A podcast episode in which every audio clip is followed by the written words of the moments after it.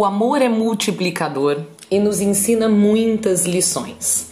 Fico com cinco delas para hoje e que neste início de ano, de ciclo, de nova vida, possamos permitir que o amor multiplique todas as nossas coisas. A primeira lição de hoje do amor é o amor multiplica. Jesus, ao ver aquela multidão morrendo de fome, não ficou preocupado, sabia o que tinha que fazer: dar a eles de comer. Os discípulos é que ficaram preocupados, pensando em como alimentariam tantas pessoas.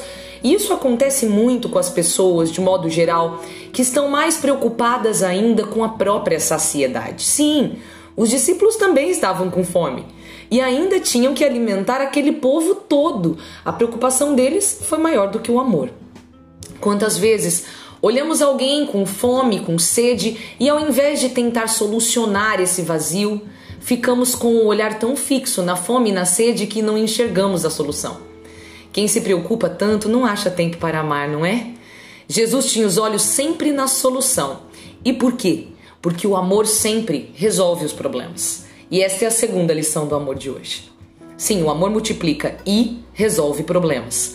O amor não deixará faltar nada a ninguém, em nenhuma circunstância, nem mesmo em uma região deserta, à noite, com uma multidão de pessoas. Sempre é possível saciar. O amor sempre dá um jeitinho. Lembra aquele dia que chegaram sem avisar na sua casa? A janta era um ovo mexido e virou um macarrão com atum delicioso, usando quase tudo da dispensa. O amor não vê problemas, ele vê soluções.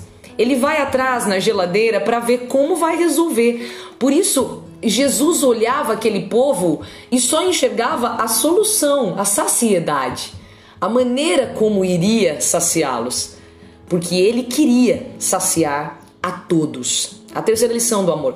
Sim, o amor, é, a prime, primeiro momento, o amor multiplica, o amor resolve problemas no segundo momento, e num terceiro momento, o amor satisfaz a todos. Igual o jantar na sua casa. Todos saem satisfeitos quando há amor. Não é aquele macarrão improvisado, ele alimentou a todos na mesa, todos falaram: "Nossa, que delícia!". Aquilo que parecia uma coisa tão simples. Absolutamente todos se saciam. A passagem do evangelho diz no final que todos ficaram satisfeitos. Onde o amor está, não há pessoas com fome e sede. Onde o amor está, não há pessoas desnutridas, não há pessoas sem vitaminas. O amor é completo. O amor preenche, o amor não deixa brechas. Jesus não poderia saciar somente os discípulos. Ah, vamos ali no canto, a gente janta, tá tudo bem, agora cada um por si. Estes somos nós. eu dei risada porque lembrei de eu falando aqui em casa. Ah, hoje é cada um por si, quando a gente tem que se virar aqui. Estes somos nós que sempre pensamos que já está bom demais cuidar dos nossos, que já temos muito a fazer, que não dá para fazer não dá para fazer mais do que já estamos já, já, já estamos dando o nosso máximo. Seria impossível ter mais um filho ou convidar algumas crianças para o final de semana ou receber alguém então cansado em casa, ou atender aquela ligação, ou ter aquela conversa depois das 10 com o esposo, ou sentar no chão e jogar um jogo com o filho. Estamos sempre cansados demais para saciar a fome e a sede dos outros. Estamos sempre indispostos para saciar os outros. E sabe por quê? Porque falta amor. O amor nunca exclui, ele não disfarça, ele não foge, ele reage. O amor sacia a todos. O amor multiplica. O amor resolve problemas. O amor sacia a todos. E a quarta lição é: além de tudo isso, o amor transborda. Por isso sempre sobra. Diz a Escritura que depois de todos estarem saciados, recolheram cestos, porque sempre sobra, amados, aquele macarrão com atum ficou para o almoço do outro dia. Eu lembro lá em casa, meus pais, eles tinham muito amor por mim e por meu irmão. Sempre tiveram. Eles não eram dados a grandes declarações de amor, filho, como eu te amo. Não, mas a vida deles é até hoje um eterno amar. E falo da minha casa de criança e de adolescente, onde as minhas amigas e também os amigos do meu irmão desfrutavam do amor que sobrava na mesa. Quem sentasse por um café da tarde lá para comer o bolo da dona Cida, ou para comer a comidinha gostosíssima dela no almoço, o feijão famoso ali, um arroz doce de sobremesa, o jantar, né, um pudim de leite condensado de sobremesa, sairia dali renovado com as filosofias do pai e com as histórias divertidas da mãe porque o amor sempre sobra. Não precisa se preocupar achando que você está gastando tudo que vai faltar para dar para o outro. Isso não existe, essa matemática aí é sua e ela está errada. O amor nunca subtrai, só multiplica. O amor multiplica, o amor resolve problemas, o amor sacia a todos, o amor transborda, por isso sobra. E a quinta lição do amor de hoje e última: o amor faz milagres. Só um milagre poderia alimentar aquela multidão. Não tinha um estoque de comida escondida. Vamos ali no mercadinho de Jesus pegar. Jesus multiplicou tudo ali na hora mesmo.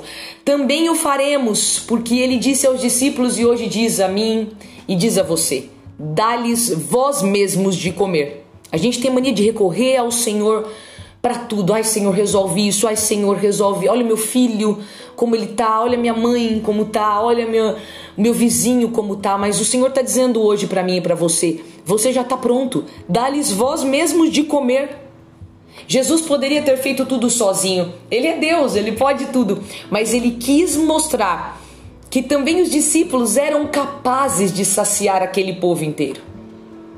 E os discípulos foram e fizeram porque eles estavam prontos para o milagre.